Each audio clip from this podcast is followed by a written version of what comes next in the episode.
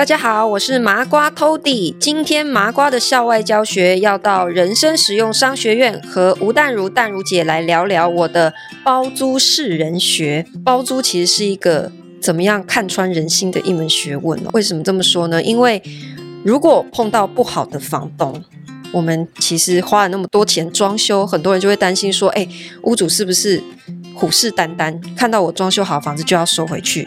那实物上面。我们是不是真的常常碰到这样的情况？又应该会怎么处理？还有租客筛选也是一个很难的学问，因为很多房东最头痛的部分就是租客的管理的问题，或者是怎么样去呃避免他欠缴租金啦，然后把你的房子弄得乱七八糟。但如姐呢，她在日本跟中国都有投资房地产，所以她在房地产上面也有非常多相关的经验。那只是说她没有在第一线做跟租客的管理，或者是呃跟屋主的一些打交道。所以今天我们就来跟淡如姐聊聊，看我怎么样来做租房管理。我们现在就一起到人生实用商学院去吧，Go！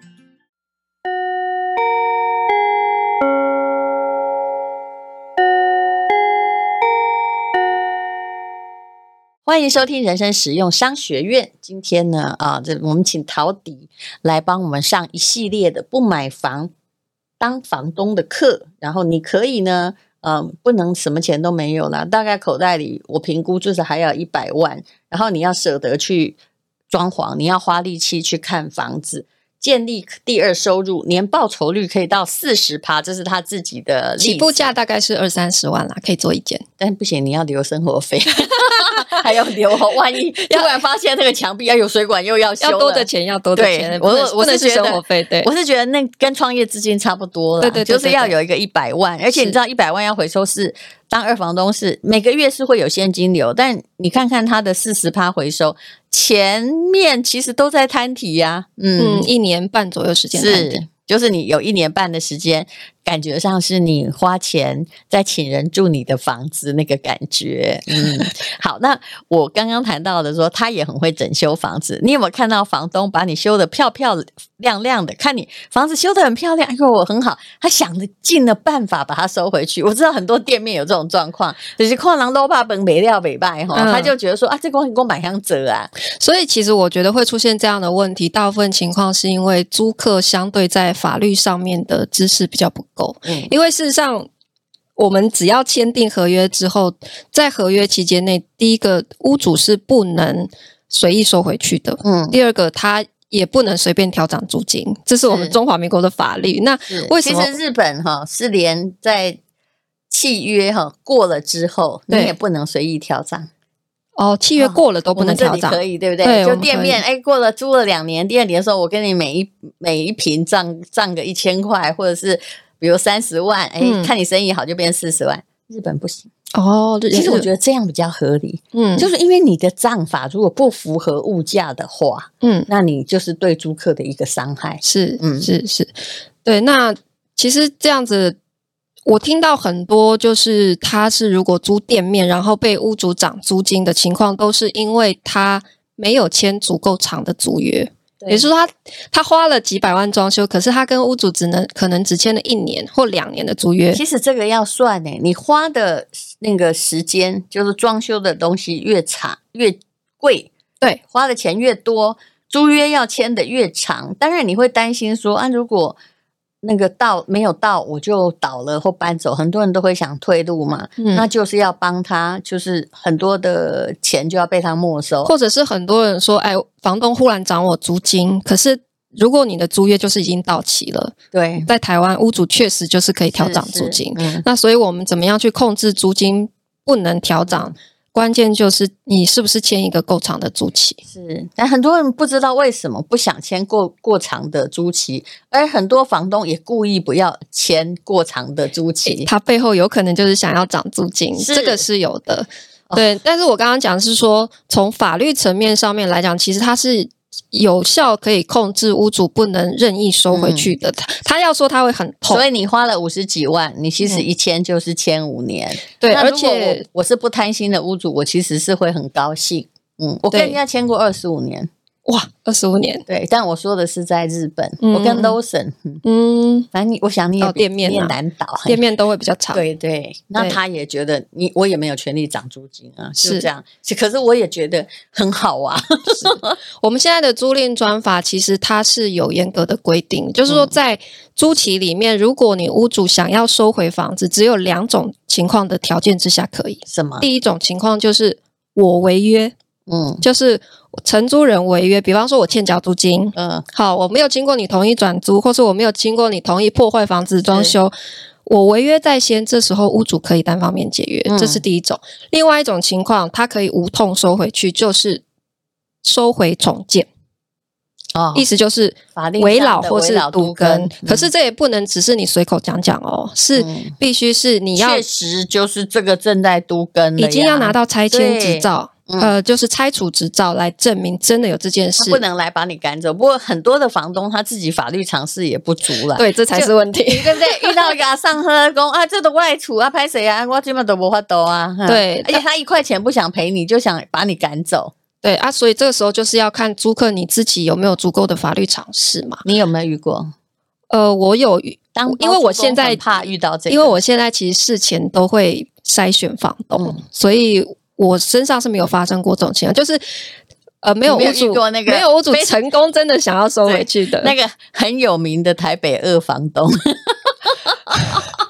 他以赶走房客为目的。你说姓张的那位吗？对，对，对，可是人家好像也还在外面呢、啊，对不对？有啦，他现在被判刑了，他现在被判刑了。哦、对，这是干嘛呀？真的。对啊。其实我觉得大家说他没有成功收回去，可是你显然遇过这样的险境，而且你看起来就是个弱女子，对不对？对。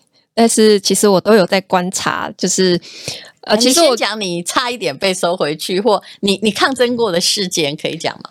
我有遇过一个屋主，他就是他的房子是这样，就是他有三面都在漏水，嗯，然后大面积的哈，所以我去看过房子之后，评估这个漏水修好可能要二十万，嗯，好，可是因为。他开的租金其实，因为本来屋况就不好，他也没有办法开很高。嗯，那我算过投保率，我觉得还可以，嗯、所以我愿意帮他出一半的钱修房子，就是漏水的部分，我大概帮他出十万。几平？他租你多少？诶，他那时候是开两万，两万二还两万三？但也不是，但是他就是六房的房子。哦，OK，他是 penthouse 双层，哈，所以其实还 OK。那。我帮他修里面的哈防水，全部做完就差不多要出十万。他说好，没问题。哎、嗯，结果要去签约的那一天，在签约桌上，嗯，他就翻盘，嗯，他就全部都不认了。他就忽然说：“哎，我想一想哦，我觉得那个防水的钱哈，还是你你要帮我出啊？对，那你修了没？还没，我还没签约嘛。啊，但还没修，都还没修，哦、都还没修。”对，我一定是签约之前才会翻盘的人，实在也很可怕哦，还不止这样哦。哎，我的个性不好哎，我会掉头就走，因为你要跟我讲的。我跟你讲，我有以后哪一天你要访问我，应该反正说吴淡如在生意场上掉头就走，或 永不联络，直接把他封锁的个案，一个一个都很精彩，而且我很确定不是我不对。嗯，可是我当时还有做退让。我心里想一想，我投投报率再算了一下，好，我愿意再帮你出两万五，但这是极限的。好，那他也就没说什么了，我们就继续看合约。好，结果到了房屋返还这一条哈，他就忽然说：“哦，对了对了，你那个五年之后啊，那个房子交还给我，你所有的家具家电要留下来给我，这可以吧？”哇嘞，全部都是我买的，他是空屋，这是根据什么法令啊？哈？这没有，其实对于我来说没有不可以，因为家具家电会折旧。我五年不可以，也许可以再租个五年呢，对不对？对，只是我我第一次碰到屋主这么明确说要压在合约上面的，我我真的有点不开心了。你赶快问我会不会掉头走人？你一定会啊！我会，我还在忍啊，我还在忍。可是我还没，我还在想的时候，崇拜你的，我就开始对这个屋主有很多 OS，男的女的。男的，男的，对，中年，中年。我可以告诉你，他人生不会成功的。哎，我可能会落下这句话走。我后来就真的，他讲到最后一条，就是说，嗯、哦，对了，如果你的那个租客哈去报税，造成我税负增加，你要来帮我出这个钱。啊，我听到这一条，我就真的忍无可忍了，我就想说，我就跟屋主讲说，哎，不好意思哈，房东先生，如果你有这么多顾虑的话，不然我们今天先不要急着签约，嗯、那你先找那个防水师傅先把漏水全部修好，我们再看怎么办。嗯，我就走掉，我就不签。对，你还是走了，我就冷处理。我只是比你早走。对，因为你知道，做生意是这样，有些钱不要赚。我我已经讲到了非常肺腑之言，嗯、就只要你看那个人的脸跟心，哈，嗯，就是不像正常人，不要赚。对，所以我不要合作省麻烦。对对对对，我都会提醒我的学员说，其实我们虽然是评估屋况能不能赚钱，其实评估房东的人。比评估房子还要重要，对，因为你接下来五年都要跟他交手，后来就没了，后来就，哎，你知道他后来还一直打电话给我，真的，我就能处理。对对，前面如果已经小人过了，后面的再来君子，你也不要相信他。对，我现在有一天还听那个房仲哈，在那个夜市里面，我就是他是房，他是中介，他打电话说啊，我跟你讲，你黑的。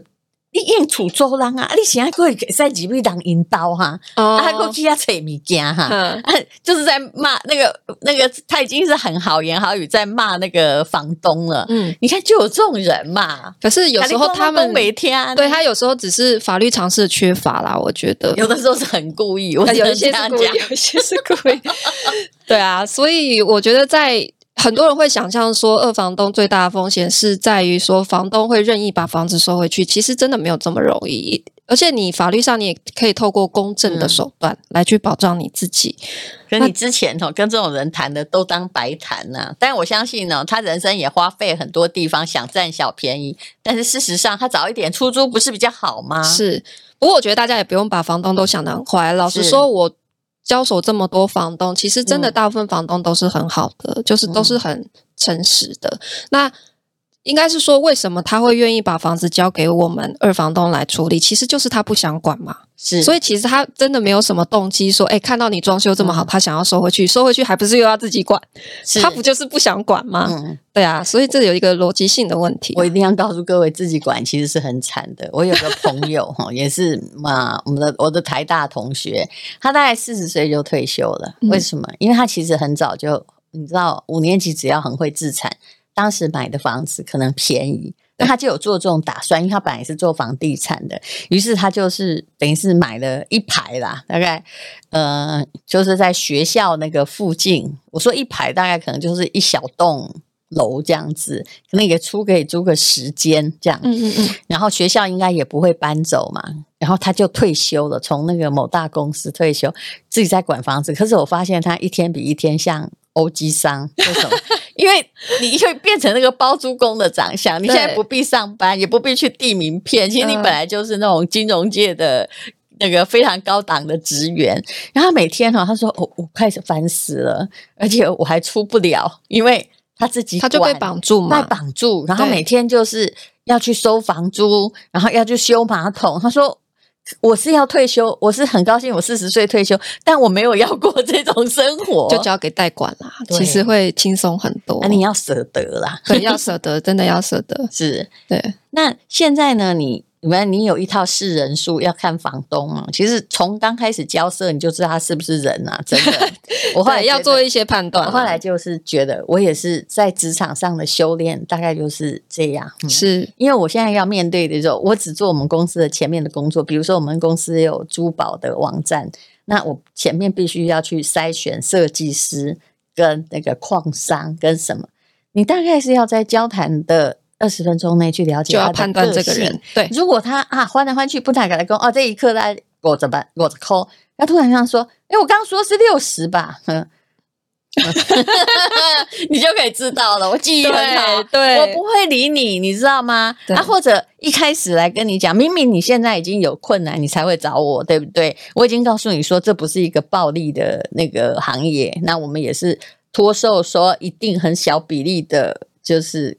Commission 这样而已，比如说你这个要卖多少，他就会回答你说：“哦，这个这是五千啊。”我心里想说：“你这个五千比我们平台上能够卖出去的最后售价还高。嗯”然后他就开始跟你讲说：“啊，不然三千。”我想说：“哦，所以做生意也就是都是看人的学问啊。”他就是能这种就是能砍多少，想要砍多少，可是你要先摸清楚那个人底细，他不是无知者，但是这种合作。很麻烦，一定会很痛苦。对对，所以做包租不只是要好不怕麻烦，要动手 DIY，其实沟通能力还有识人很重要。好，那你如果要找租客，我想大部分的人可能会就是说，他可以租下一间，呃，如果他是斜杠的话，他自己有工作，会跟你刚开始一样，呃，三间房子或四间房子自己住一间，其他三间房间是要租人的。嗯、那怎么找租客呢？你有没有一套？包租婆的世人学来跟大家分享。我所有的约看都不透过电话，因为很多包租公婆他们招租会放在那个数字网上面嘛，或者是留自己的 Line ID 哈、嗯，但我都不透过这样的方式。我唯一约看的管道就是 Facebook 上面。嗯，第一个是我的粉砖，第二个是也可以直接私讯。但是为什么我不要用电话或是 Line？是因为如果你是透过脸书上面来跟我说要约看的话，我是不是就可以先去看你的脸页面？对。我跟你讲，我就是你知道那些酸民都没脸人有没 有？都假账号。然后我后来我还我还讲的话还蛮凶，我说对假账号，假账号你也很难分对。但是你看他没有什么朋友，有有几个朋友也是误加的，然后没有脸，然后每天也都是只是在转载别人的东西，从来没有生活对对感言。然后有些呢还会有各种极端意识形态之旗帜，对，比方说。嗯都是啊，一一进他的脸书页面，全部都是非常偏激的言论这一种的。有时候他们来闹的时候，我就跟他说：“哎、欸，不好意思，我真的不想跟你讲话，因为你连连你的脸都丢了，我为什么要跟你对谈？”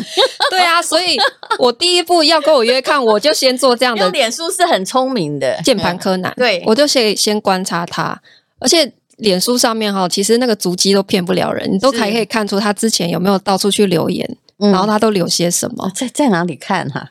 你看他个人的关于，然后都找得出来，其实都看得到。他前面有到过哪一些地方，对？或者是有一些人在找房子，哎，找了半年了，他还在到处问。嗯，哎，那这种我们也会觉得你是真的要找房，还是你只是看看而已？很多这种人哦，有有有，你这个就好像我有一个同学哈，嗯。我已经毕业二十年了，嗯，我让让我想一想，有没有二十、二十、十五、十六年了？他在刚进那个，我不能说哪一间学校，不过就是那样哈，嗯，就是他在刚进来的时候说啊，你可以帮我介绍女朋友。到现在同学会还在说，你可不可以介绍女朋友？你你你根本你你干脆去付钱找人玩玩好了，你知道吗？后来他只要一讲起这个，就跟你讲的，怎么他一直都在看，一直都在看。嗯、我们后来就把头都别过去。对啊，因为像我们的情况是，我房子都有经过设计改造，所以确实有很多他可能只是同行或是什么，哦、或者他只是抱着参观的心态，哦、其实会浪费我们的时间嘛。你不是真的要找房哈，然后或者是我们在筛选租客。的时候，我如果先去键盘柯南看过他这个人，哎，觉得 OK，一切都正常哈，看起来好相处。对，接下来有一个公司，然后又有正常的人际交往。对啊，因为你进他脸书，就算不是好友，你可以看到他 PO 的一些照片，你大概就知道他是什么样的生活形态。接下来我养猫也看得出来。对对对，我就会请他自我介绍。嗯，我就是说，嘿。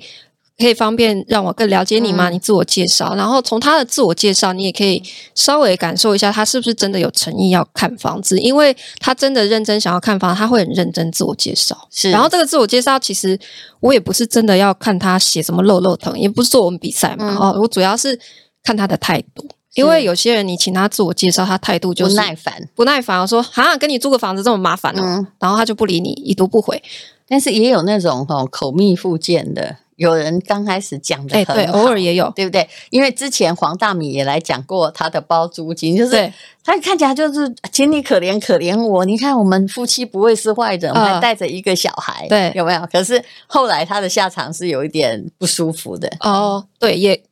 但是就是层层筛选嘛，嗯、但是你最后总也会有看走眼的时候，是对。那到了现场，我我也真的遇过，即使这样筛选，还是有看走眼。就是讲一个看走眼，前面都大家都喜欢吐槽的。对，这个女生就是，哎，看起来很好相处，然后前面沟通都很顺畅，讲什么她都 OK 没问题。哎、嗯，结果到了签约那一天了，嗯、还不是只是看房，看房也都表现很 OK。嗯，结果签约那一天，她忽然就说：“我觉得你们这个合约哈，哪里哪里。”呃，他拉出一挑一堆刺，诶，嗯，就说他觉得一堆霸王条款，然后现场又说，诶，这个油漆哈不属于这个房子的东西吧？你们应该都要搬走吧？你知道我们粉刷完不是现场一定会留几罐油漆？对呀，对啊，啊，对啊，然后因为以备不时之需嘛，有时候要修修补补，他就挑这个挑那个哦，现场挑一大堆刺，然后呢，然后这种我们就再见了。就说哎，不然他是后来不想租了是吗？也不是，也不是哎、欸，嗯。可是这种一直百般挑剔的哈，挑三拣四，我们就会觉得说，哎，不要勉强比较好。对对，祝他找到理想的房子。对，人间最难的问题就是说哈，我们每个人都想要住地堡，但是我们付不起那个钱。对啊。所以我，我我觉得我们因为是合租的公寓啦，就是我们的角色是有一点点像是实境秀哈，在帮大家选角。那有没有生活习惯？什么样生活习惯不良的人不太适合租新时代的这种共生的公寓？我们进来之前，每一个人都会先给他一份生活公约，嗯，然后生活公约主要就是围绕在，因为大家一起住哈，嗯，一定要一起维护公共整洁，嗯，那有一些人哈，他就问说。哎，你们这个有没有公共区？有没有请人打扫？嗯哼，我们是没有的，我们都是室友自己轮流值日生这样子，好、嗯，自己维护这样。他可以去住饭店呢、啊。对，我心里就想说，你可以去住饭店。好，然后像这样，我们就生活公约跟他解释之后，他他可以接受再搬进来，是他不能接受，他就不会住。是，所以你基本上同意我们这些生活公约住进来之后，大家相处就比较不会有摩擦。欸，可是还有个方式，就是说他虽然住一间房间，可是不多久，女朋友啊或者是男朋友就带回来住了。哦，我们是严格禁止，就是个过夜都不行。哦，所以你看，合约上面是这样写的，就是也是要跟那个管那个军校宿舍一样。我我之前合约没有压这么严，哈，就是我合约是说，对对，就是因为我也不想像，就是大家又不是学生，大家都成年人可以自主管理。嗯、我只是说，因为你要尊重你的室友，嗯，好，然后因为你带人长期回来会增加水电费嘛，嗯，好，但是我之前只是说尽量不要，就会有人要去踩那个线，嗯，灰色地带，结果他就带女朋友回来，一个礼拜住三天五天，嗯、他跟你说偶尔。嗯，那你 那你怎么说？因为你说经常的定义到底是什么？是，所以我后来合约就改，就是一天都不行。哦，那这就很明确。后来这个你怎么把他赶走？他后来就不敢了。哦，他也真的蛮乖的，可能也还蛮满意那个环境的。对啦，因为我觉得在前面的筛选跟后来合约，好好去跟他们解释，嗯、其实他们都是可以接受的。好，那这就是包租婆的世人学啊。也可以用在很多地方了，我觉得谈生意也适用，就是是找男女朋友有时候也适用哈，免得找到一个摆烂的或计较的。对对对，谢谢陶迪，谢谢大荣姐，谢谢。